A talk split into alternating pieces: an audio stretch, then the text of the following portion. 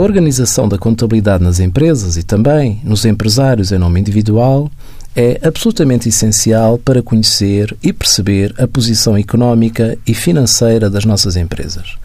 Conhecer a sua autonomia financeira, o grau de solvabilidade, perceber se está a gerar lucro ou se está em perda, conhecer os dados mais desagregados por atividade, entre muita outra informação financeira que se pode retirar da contabilidade organizada.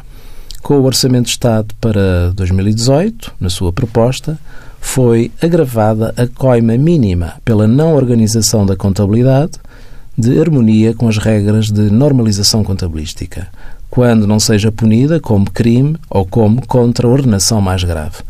A coima mínima é atualmente de 200 euros e passa para 500 euros. O atraso na execução da contabilidade, na escrituração de livros ou na elaboração de outros elementos de escrita ou de registros por período superior ao previsto na lei, quando não seja punida como crime ou com uma contraordenação mais grave, é punível com coima de 250 a 5 mil euros. Também a produção pelo sujeito passivo do ficheiro normalizado de exportação de dados, o SAFT-PT, sem observância do modelo de estrutura de dados legalmente previsto, é igualmente punível com coima entre os 250 a 5 mil euros.